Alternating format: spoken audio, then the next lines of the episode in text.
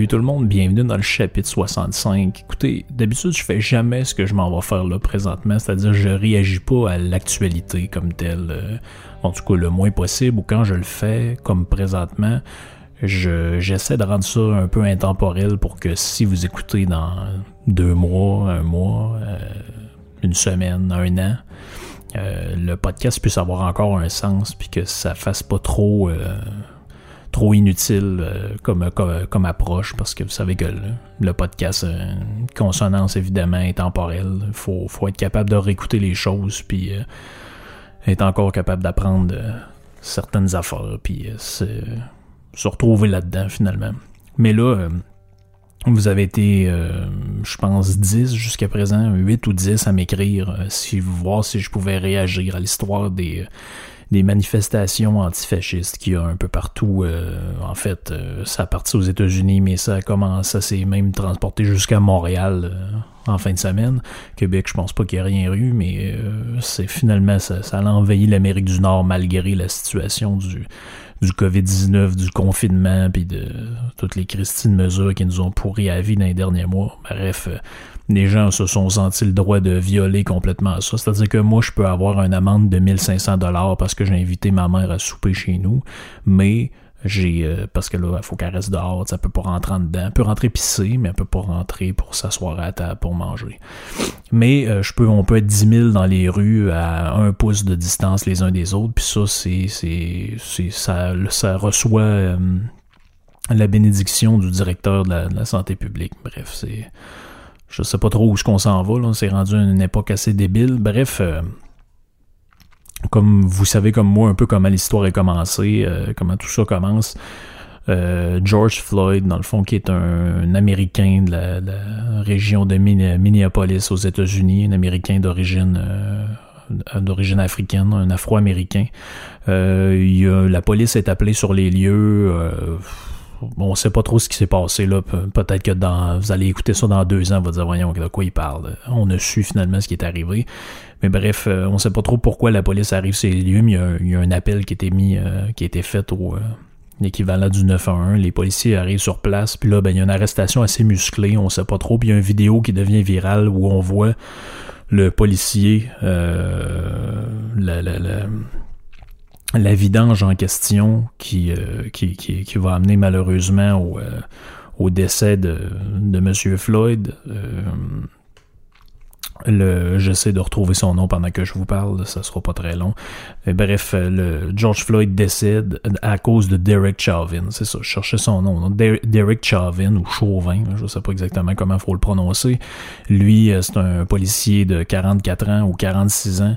Euh, il, a, il accoute son genou la gorge du, du, pauvre du pauvre gars qui finalement va décéder. On sait pas trop si c'est un arrêt cardiaque que le manque d'air a provoqué. Bref. Euh, des événements tragiques. Puis à chaque fois qu'il arrive des événements tragiques, ou euh, en fait à chaque fois qu'il arrive des événements, que ce soit une tuerie, que ce soit une personne qui se fait frapper, que ce soit euh, un, cas de brutalité comme ça, un, un, dérapage policier. On a connu ça ici au Québec avec l'histoire de matricule 728. Euh, Stéphanie Trudeau, je pense qu'elle s'appelait. On a connu ça ici, c'est l'occasion de essayer de transformer un événement isolé en débat de société incroyable, puis d'embarquer tout le monde dans le même bateau. Finalement, de faire exactement ce qu'on reproche, euh, de faire exactement la même chose qu'on reproche finalement initialement à des gens. C'est-à-dire que là, ben il y a un gars à Montréal qui s'appelle, ben, je sais pas si c'est son nom, mais c'est Steve Music. Ça doit pas être son nom parce qu'il y en a un à Québec, si ma mémoire est bonne, puis dans, dans d'autres villes. Bref, le magasin Steve Music à Montréal qui a été vandalisé par des petits crottés, des petits bolchos euh, crottés euh, avec des signes de Che Guevara. Pis ces patentes-là, ils ont défoncé son commerce, puis ils sont partis avec des guitares, des claviers, des affaires. D'autres commerces ont été vandalisés. Donc, je vois pas très bien en quoi le fait de faire une manifestation, d'avoir des gens violents là-dedans. D'ailleurs, la violence euh, se fait dans ces manifestations-là de manière un peu coordonnée d'une ville à l'autre. Donc, ça pue le, financement, ça pue le, l'Open Society Foundation, puis ce genre de trucs-là. Bref, je rentrerai pas dans les détails. Mais bref, ça, met toujours, ça met en scène un peu tout ça, ces, ces genres de mouvements-là. De, que j'ai vu moi pendant la, parce que j'étais étudiant en philosophie euh, en 2012 quand il y a eu la crise des carrés rouges Peut-être que j'en reparlerai un autre moment de cette histoire-là, mais j'ai vu, de mes yeux vus, dans des, manifestations où j'étais allé voir un peu comment ça se passait, j'ai vu ce genre de personnes-là arriver, des gens avec euh, des trucs dans leur sac qui ont sciemment l'intention de lancer au visage des policiers pour après aller se plaindre sur Internet d'avoir été tabassés par des policiers. C'est pour ça que j'ai crissé mon camp assez vite de, de ces places-là. Je me dis, même si c'est pour voir, ça me tente pas de, de me faire embarquer euh, de me ramasser au poste de police comme la fille d'Amir Kadir, mais bref. C'est, j'ai, vu ces gens, ce genre de type-là, je sais exactement qui c'est. C'est généralement des gens en sciences sociales qui vivent chez leurs parents, ce qui était le cas à, l'époque euh, des carrés rouges d'ailleurs, ou dans des appartements qui payent pas, comme c'était le cas d'un certain président de la classe. Peut-être qu'on pourra revenir sur la signification de ces mots-là un peu plus tard. Mais bref, ça m'a amené à m'intéresser euh, depuis longtemps, en fait, que je m'intéresse à cette question-là. Je, ne voyais pas l'actualité puis l'importance d'en parler, mais c'est au mouvement antifasciste. Puis on peut voir le podcast d'aujourd'hui comme une espèce de de continuité logique du podcast que j'ai euh, des podcasts que j'ai déjà fait sur la question de l'extrême droite. Donc parce que l'antithèse à l'extrême droite ce serait l'antifascisme. Donc euh, c'est ce que du moins eux prétendent. Mais euh, faisons brièvement un peu l'historique de tout ça. je m'excuse si jamais vous entendez des bruits ambiants, c'est les voisins d'en haut qui jettent encore des affaires à terre. Là. Ça, c'est la joie de vivre en appartement. Donc, si on fait un peu d'historique, les premiers antifascistes, on pourrait dire qu'ils apparaissent en Italie, évidemment, parce que c'est là que le fascisme euh, naît avec euh, Benito Mussolini dans les années 20. Euh, le premier antifasciste comme tel, au, au sens premier du terme, c'est un bonhomme qui s'appelait Giacomo Matteotti, donc il était né en 1885 et il est mort assassiné euh, c'est un député socialiste italien le 10 juin 1924 pour s'être opposé à l'Italie fasciste de Mussolini. Donc lui, c'était un vrai antifasciste parce qu'il a essayé de, se dresser contre le pouvoir. Finalement, le pouvoir a eu sa peau. Mais c'est faut savoir que c'est que ce sont des mouvements et des idéologies qui remontent quand même assez à loin. Mais à strictement parler, ce serait lui le premier antifasciste ou disons l'antifasciste véritable. Mais si on veut euh, faire une genre de généalogie là-dedans de d'où vient le l'antifascisme comme mouvement plus contemporain. Euh, en fait, ça a été créé en 1932, le premier groupe antifasciste. Ça s'appelait l'Antifascistic Action et c'était euh, sous participation du Parti communiste allemand. Donc, en fait, ce que vous allez découvrir dans ce podcast-là, c'est que les antifascistes et les fascistes en fait, c'est loin d'être euh, ce qu'on pense d'être l'extrême gauche qui combat l'extrême droite. En fait, ça, c'est le narratif euh, médiatique euh, et idéologique que vous allez apprendre à l'école. Mais dans ce podcast-là, ce que vous allez apprendre et ce que les gens qui me suivent savent déjà, qu'en fait, c'est une querelle d'extrême gauche. En fait, ça n'a jamais été autre chose que ça parce que ce sont des groupes les fascistes et les antifascistes, c'est-à-dire grossièrement les communistes et les nazis et les fascistes, si on ramène ça, c'est euh, sa terminologie la plus simple, ça ressemble plus ou moins à ça.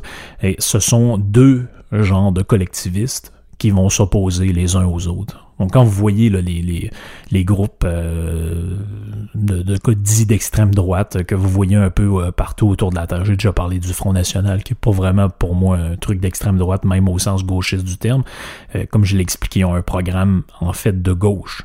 si vous faites le tour de ce qu'était l'extrême droite comme tel, Hitler, Benito Mussolini, même d'autres mouvements ailleurs dans le monde, d'autres dictature euh, fasciste qu'il y a eu, en fait, ce sont des anticapitalistes carabinés.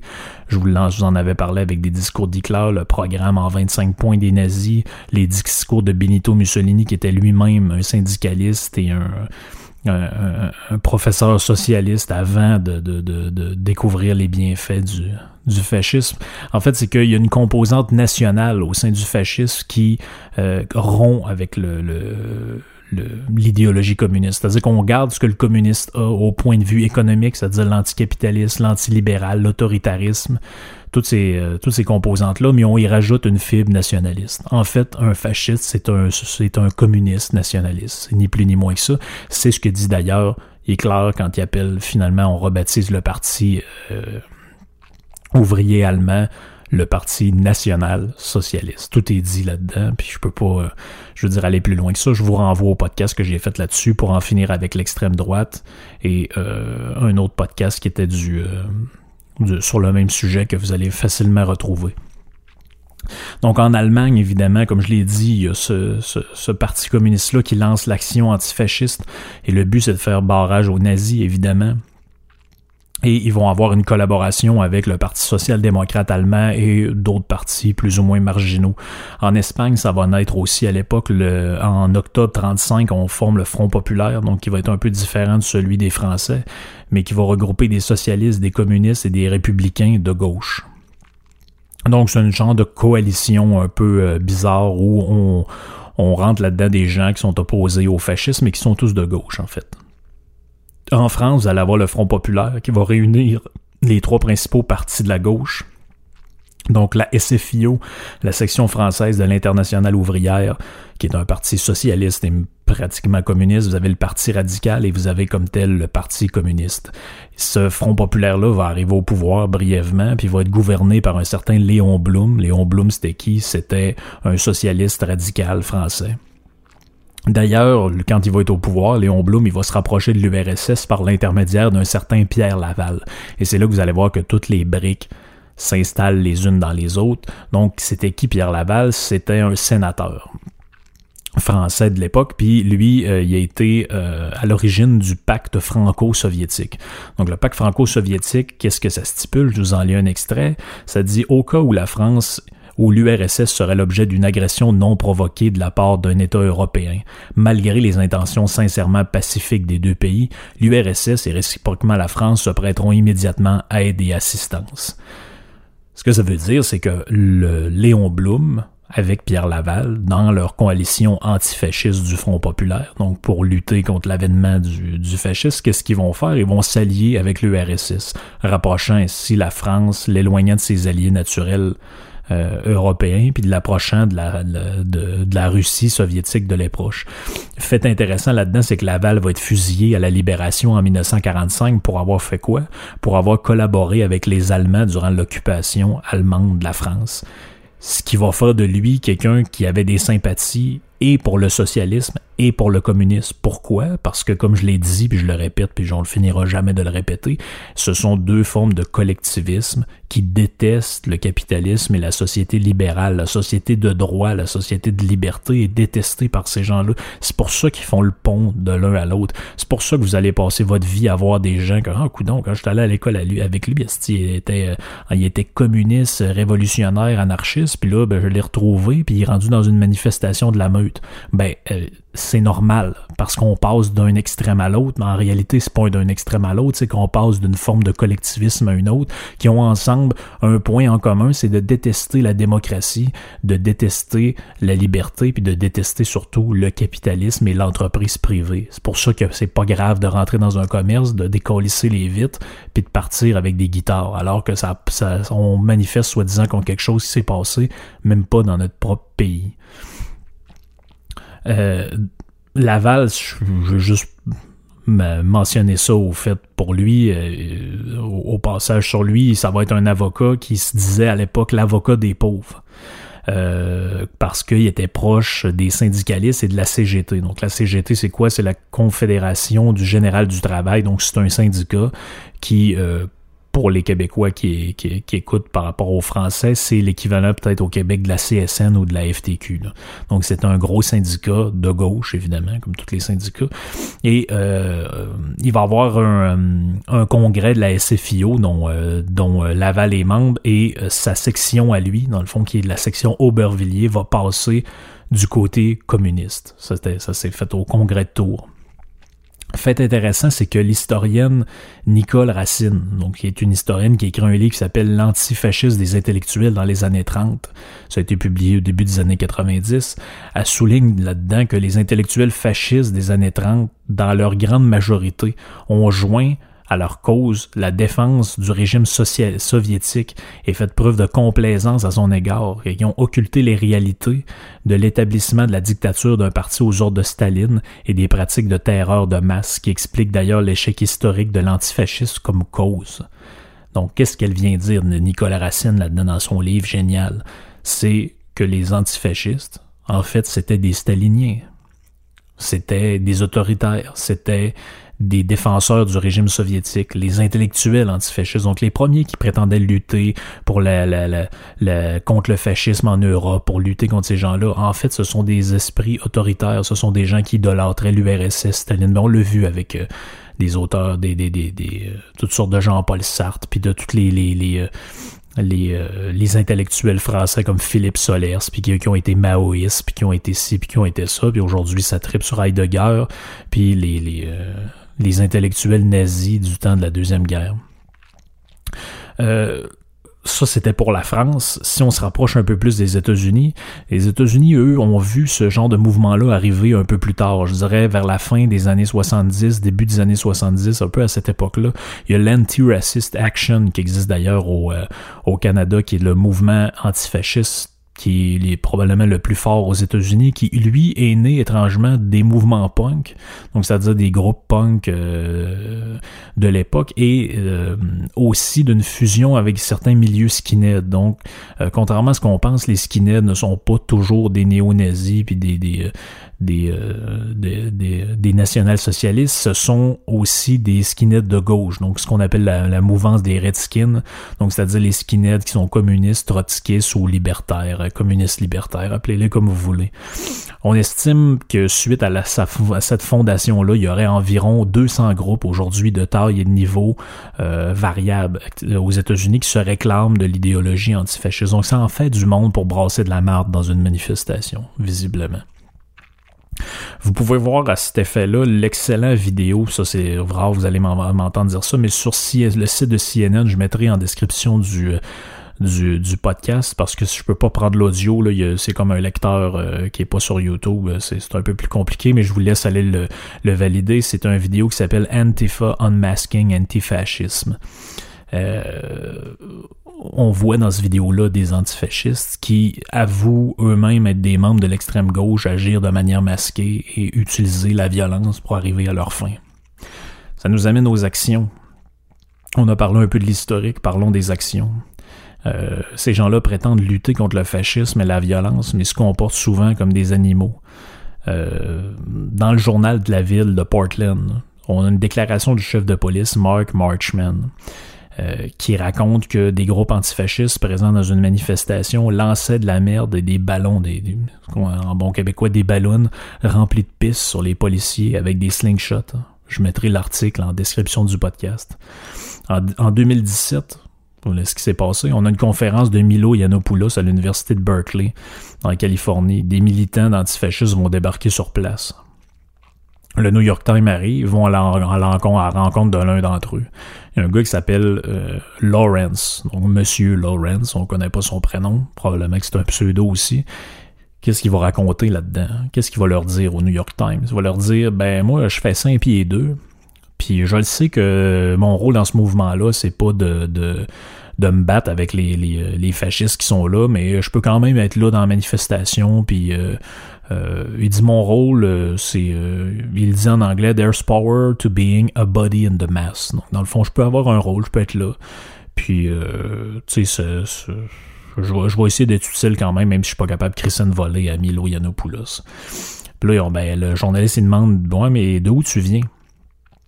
Là, ben, Lawrence, il répond, euh, il dit, ben, en fait, je viens d'un mouvement anarcho-punk euh, depuis le, le, le, secondaire, puis euh, j'ai été dans le Black Bloc l'hiver passé. Mais il dit, la violence, ça m'a fait peur un peu, fait que je suis sorti de là.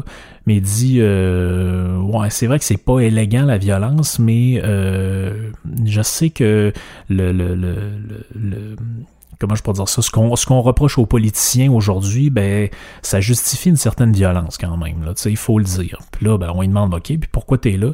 Ben il dit ben parce que moi je vais avoir un safe space sur mon euh, campus parce que c'est à Berkeley en Californie, puis il dit ben on devrait pas avoir le droit de qu'il y ait des nazis qui viennent parler sur le campus, moi je suis là pour protester contre ça.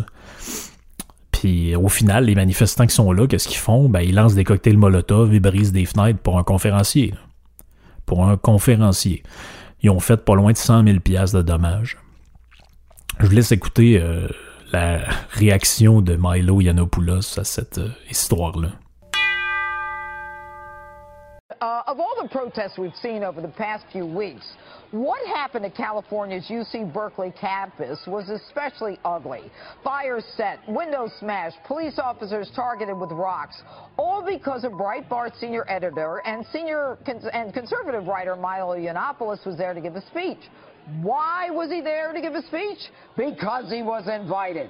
Joining me now to talk about all this is the man himself, Milo Yiannopoulos. Good evening. Thank you so much for having me. Uh, it's great to have you here. I have to tell you, you are uh, uh, quite a draw these days, I must tell I you. I seem to be very popular. I'm, I'm, I'm very flattered. Uh, well, you know what's amazing to me? Uh, the irony here is compelling. Berkeley is almost uh, the birthplace of free Home speech. of the free speech movement. That's Absolutely. right, from the 60s. I remember it. You don't, I'm sure. I'm sorry to say I don't. yeah, but, and, but, but you it don't look amazing. Old enough to. Okay, so tell, me, tell us, tell my audience what you experienced the other night after being invited to give a speech. Now, let's make one thing clear. Uh, you are conservative. You're an openly gay conservative. Yeah. Uh, you know, politically incorrect pundit. So they say. Um, I tell jokes that upset the left, you know, um, about some of their special favored victim groups. Um, but I'm very popular on campus because I talk about free speech and free expression and something that is really under threat on American college campuses, which is the First Amendment. Um, it's, you know, many of these universities are not fulfilling their commitment to the First Amendment. So student groups invite me to point that out, to talk about the absurdity of, you know, the sort of, I mean, there's no other word for it than persecution, really, that conservatives and libertarians find themselves, you know, um, subject to to on college campuses. All right, so you get to Berkeley. I mean, you're, Okay. you're from where? Uh, I'm from London. Okay, you're from London. You get to Berkeley. I mean, the reputation is kind of this free spirit. Everybody's high, That's what smoking America weed. was supposed to be like, you know. I mean, I couldn't believe it. I honestly couldn't believe it. I'm from Europe. We, if it exists, there is re- there are regulations about it. If it exists, there are rules about it in, Yeah. in, in, in Europe. I come to America, you know, home of the home of the free, all this kind of stuff. Yeah. And I've never experienced Okay, anything quite so like you're it. in the building. What is Yeah. the first thing that you're told when you realize that there's a problem? Well, there's, there's noise coming from outside. So people are hurling things at the police, hurling things at the building, you know, um, uh, Roman candles, rocks, all kinds of other things, fireworks. They're setting light to things. A tree is on fire. I'm evacuated to the fifth floor, and then they realize they've got to get me out of the building. There's a point at which I'm thinking they might storm the building, and the police don't seem to be doing anything. I have a, a small detail of like four Navy SEALs around me. They're not going to be able to hold off 150 of these organized, paid leftist agitators. Well, why do you say the police don't seem to be doing anything? Well, um, in, I, you know, I probably visited more college campuses than anybody else uh, in America over the last uh, year and a half. How many do you think? Uh, probably 50 to give speeches and to do various other things in, in the last year alone. Um, and what I've noticed is there seem to be emerging relationships. I wouldn't call it, go as far as to call it collusion, but there, there are understandings between college administrators, local mayors, and the police force that they're going to stand back and do nothing. Okay, so when they object to your coming, Yes. they object to your coming. They don't want you to speak. Why don't they want you to speak? Because I told the truth. Puis le problème là-dedans, de toute l'histoire de ce problème-là, c'est quoi? C'est que c'est qui Milo Yiannopoulos? C'est un Britannique d'origine grecque, de confession juive, qui est ouvertement homosexuel. Il y a quand même un côté assez absurde de voir des gens masqués, armés, avec des battes de baseball, prétendant venir combattre le fascisme et le nazisme, essayer d'agresser un homosexuel juif d'origine grecque. C'est-à-dire finalement tout ce qui est censé défendre selon son idéologie, une minorité religieuse, sexuelle et culturelle. Mais finalement, c'est quoi le problème? Ben, il est conservateur, puis en plus de ça, ben, il est pro-Israël. Hein, Le New York Times raconte toute cette histoire-là.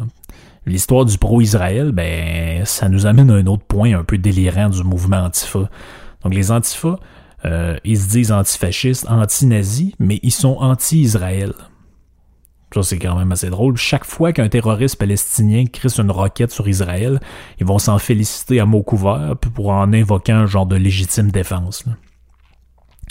Il y a comme un bout là-dedans qui est un peu bizarre. Donc, t'es es un antifasciste. Donc, finalement, le fascisme dans l'esprit des gens, c'est quoi? C'est Mussolini, Hitler. Mais euh, tu peux aller tabasser un conférencier juif parce que il est conservateur, puis toi, t'aimes pas ça. Puis tu peux aussi... Euh, tu peux aussi appeler au boycott des produits d'Israël, puis faire l'apologie du Hezbollah, puis du terrorisme palestinien, puis du Hamas, puis de tout ce que tu veux. Donc, c'est, je veux dire, c'est un côté là-dedans qui est ridicule. Je veux dire, c'est, si vous comprenez pas ça, c'est que vous avez psychologiquement un problème. Il y a un côté ridicule là-dedans. Ça, on revient un peu à l'histoire de la France, parce que l'histoire de George Floyd en 2000 euh, me rappelle beaucoup ce qui est arrivé en 2013, quand Clément Méric, un jeune antifa, décède suite à un combat dans une manifestation. Euh, puis lui est là avec des antifas, puis euh, finalement, ce qui va arriver, c'est qu'il va avoir une bagarre avec des, des, des gars soi-disant d'extrême droite, donc c'est-à-dire d'autres gauchistes, mais qui prônent d'autres affaires, finalement. Finalement, c'est des gauchistes qui aiment pas l'immigration. On va arrêter de tourner autour du pot. Hein. Principalement, un, fasciste, c'est ça. Fait que c'est, je veux dire, c'est aussi simple que ça. Puis je vous laisse écouter un petit extrait euh, d'un reportage qui, qui finalement résume un peu ce qui est arrivé. Dans cette rue bouclée par les forces de l'ordre, la reconstitution a débuté aux aurores. Sur place, des enquêteurs de la brigade criminelle, des témoins, des avocats, mais surtout les protagonistes de la bagarre très brève entre skinhead et antifascistes qui avait coûté la vie à Clément Méric le 5 juin 2013. Parmi eux, le principal suspect, Esteban Morillo. Dès le début de l'enquête, le jeune skinhead avait reconnu avoir porté des coups de poing au visage du militant d'extrême gauche, dont un qui l'avait fait chuter. Et à l'origine de la RIX, on a des, responsabilités qui sont peut-être pas, comme on l'a dit au départ, euh, du côté euh, de ceux qui se trouvent aujourd'hui euh, mis en cause, voire mis en examen. C'est malheureusement une bagarre, une bagarre qui a mal tourné et qui a, qui a entraîné la mort de, ce malheureux mérite. Les juges avaient d'ailleurs mis en examen Esteban Morillo et un autre skinhead pour violence volontaire ayant entraîné la mort sans intention de la donner. L'un des objectifs de la reconstitution était notamment de savoir si les militants d'extrême droite avaient utilisé un point américain, une arme interdite. Si des SMS échangés entre skinheads le soir des faits allaient dans ce sens, une récente expertise médicale est venue infirmer l'usage de cette arme. Donc on voit que c'est il y a eu une réaction, euh, il y a eu une réaction un peu hystérique suite à cette histoire-là. Il y a eu des marches, il y a eu des dénonciations. On a dit que Esteban méritait de, de se faire buter, le gars qui, a, qui, qui, qui dans la bagarre avait tué euh, Méric parce que là c'était le renouveau du néo-nazisme en France. Puis ce pauvre petit gars-là, mais ce pauvre petit gars-là, c'est un gars qui allait se battre dans des dans des manifestations. Euh, euh, finalement, c'est des gauchistes qui, qui, qui règlent leur compte entre eux autres. Moi, je vois pas ce que moi j'ai à voir là-dedans, puisque les gens en Nouvelle-Zélande ont à voir là-dedans, ou encore ce que je, veux dire, tout ça devient, euh, devient très absurde.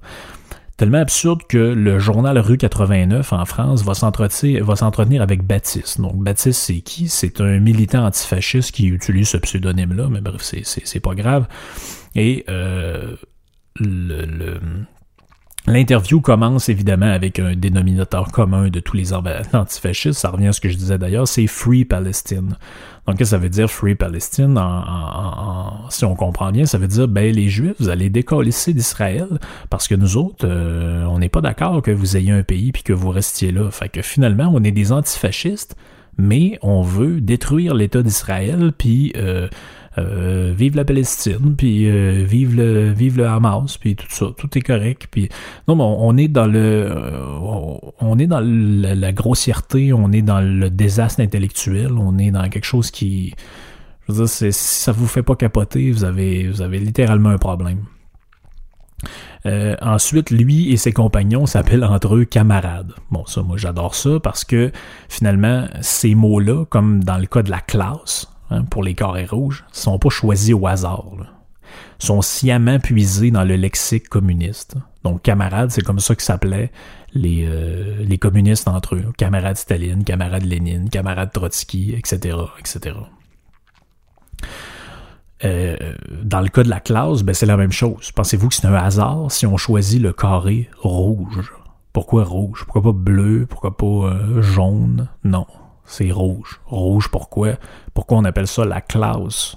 Le syndicat étudiant. Pourquoi ils ont décidé de s'appeler la, la classe, la, coalition large de mon cul, ça commode. Bon, pourquoi ils ont choisi ça? C'était l'imaginaire, c'est le langage socialiste. Et que je vous dis, c'est ça, c'est tout, là. On le voit avec le, le, le, chemin qu'ont pris les gens qui étaient là-dedans aujourd'hui. On voit ce qu'ils sont devenus, puis on voit ce qu'ils prennent. Je veux dire, c'est là, les choses étaient claires dès le départ.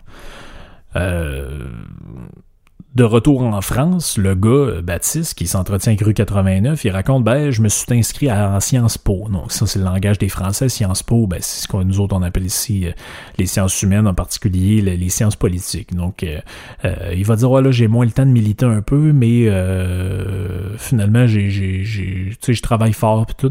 Puis là, il va dire, ben, l'action antifasciste euh, en France, est mal organisé, il faudrait s'organiser un peu plus, puis c'est pour ça que moi je soutiens Jean-Luc Mélenchon.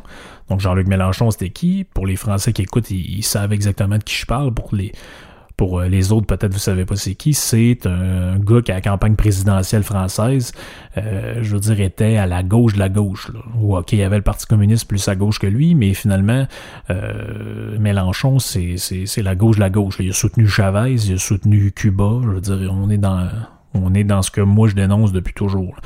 Euh, il va se décrire comme un militant d'extrême gauche, le, finalement, le, jeune Baptiste. Mais il dit finalement, moi, ce que je fais pour. Euh, parce qu'à un moment donné, le journaliste, il demande Qu'est-ce que tu fais là, comme action révolutionnaire? Puis tout, ben, il dit Je fais des graffitis.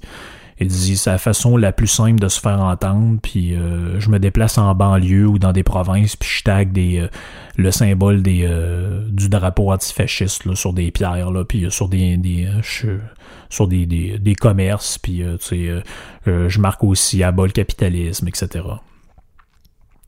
Euh, me semble un peu. Hein, tout ça est ridicule.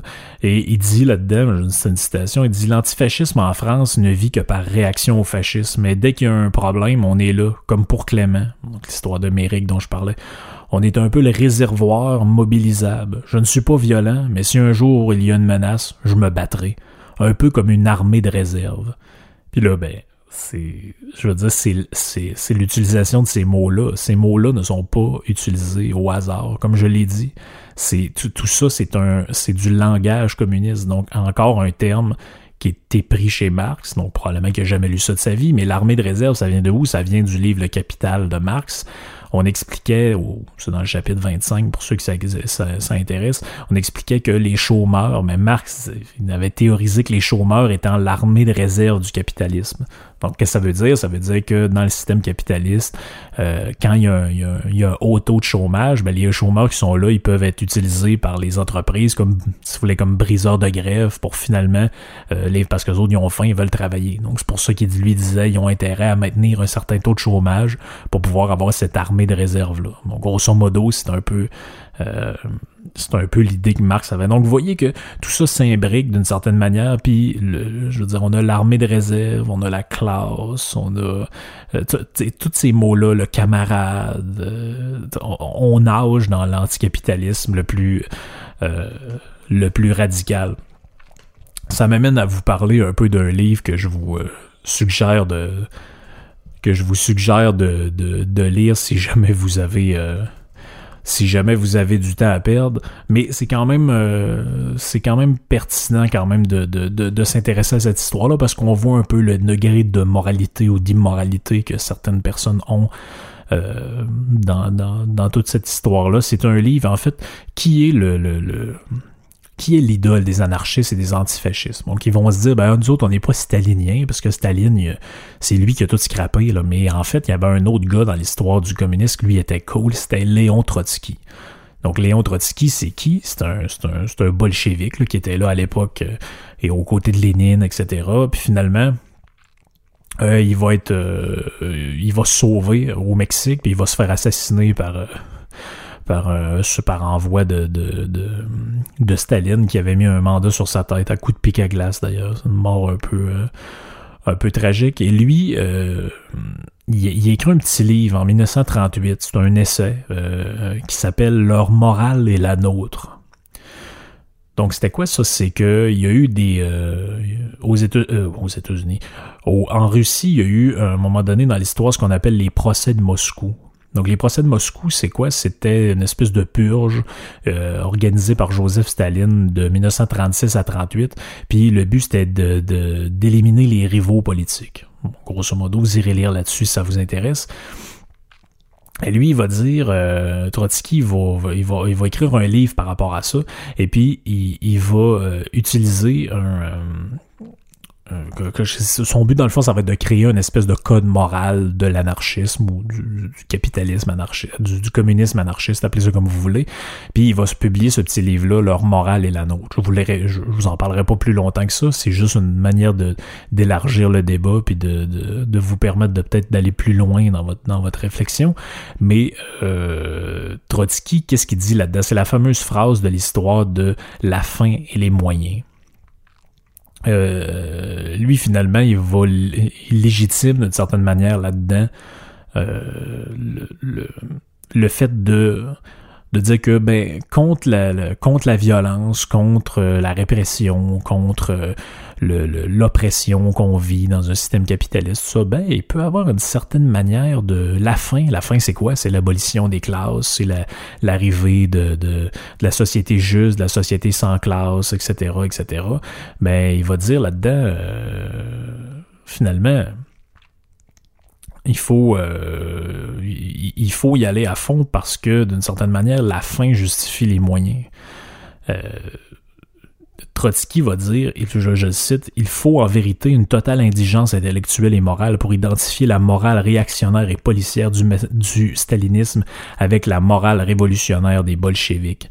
Autrement dit, son livre lui permet de se distancer de la morale et de, toutes les dégueulasseries faites par Staline. C'est ce qui permet encore aujourd'hui, cette, cette absurdité-là, permet encore aujourd'hui, grâce à ce petit livre de merde-là qu'il a publié à l'époque, de dire, ben écoutez, euh, Staline, il, était, il a pas été fin, puis euh, il, a, il, a, scrappé la vie de beaucoup de monde, mais ça, faut pas que ça, faut pas que ça fasse en sorte que les gens nous associent à ça, parce que nous autres, on est vraiment mieux que ça, puis on est quand même, tu sais, on nous autres, on a été capables de, de, de, de, proposer un autre communisme. Puis c'est encore la même affaire. Aujourd'hui, les gens qui sont dans la rue, puis qu'ils brisent des commerces, etc., ou même les gens qui sont dans l'antifascisme plus institutionnel, disons, là, puis ils vont dire, ils vont vous dire, ben là, nous autres, euh, euh, on prône un genre d'éco-socialisme ou un genre de patente libertaire, puis tout, puis tu sais, faut pas du tout que vous associez ça avec le, le bolchevisme stalinien, là, tu sais, euh, je veux dire, arrêtez votre attitude de, de, bourgeois euh, capitaliste, puis il faut que vous compreniez que,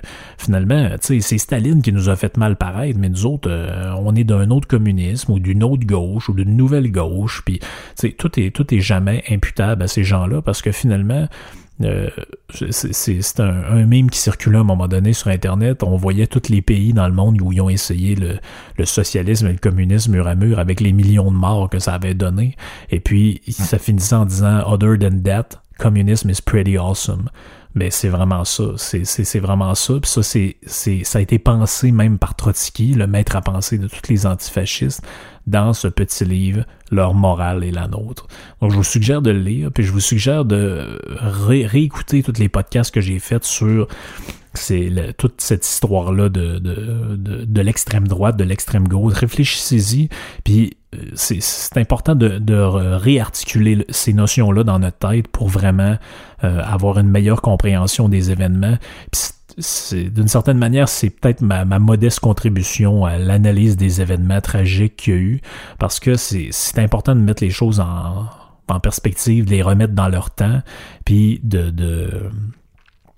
de, de, nous permettre de, de revoir l'espèce de big picture de toute cette histoire-là. Finalement, ce n'est pas juste l'histoire d'un policier raciste qui tue un, Américain euh, d'origine africaine. Non, non. C'est l'histoire d'encore un événement qui permet à des gens qui n'attendent que de casser pour essayer, qui n'attendent que des événements pour aller faire de la casse, pour essayer de renverser le système capitaliste, etc., etc. C'est toujours la même mécanique, c'est toujours la même affaire. Ils ont fait ça dans l'histoire de Méric. Ils ont essayé de faire ça avec Yanopoulos. Finalement, c'est une recette qui est là depuis toujours. Fait que ça fait le tour pour moi pour mon euh, pour le, podcast d'aujourd'hui. Euh, j'espère que vous allez bien. J'espère que vous avez aucun problème puis que tout se passe bien avec euh, votre déconfinement ou votre confinement ou peu importe ce que vous faites. On se retrouve la semaine prochaine avec un autre podcast. J'avais j'ai pas d'invité cette semaine parce que c'est une situation un peu exceptionnelle. Je voulais réagir à un sujet puis ça tombe bien. Mais l'invité que je voulais avoir, c'est un peu euh, recédulé ailleurs parce que ça fitait pas avec son horaire. Fait que dans les prochains podcasts, peut-être pas le prochain, mais dans les prochains, on aura euh, un invité, puis on va jaser d'affaires qui risquent de vous intéresser. Ok tout le monde, ciao bye, on se reparle.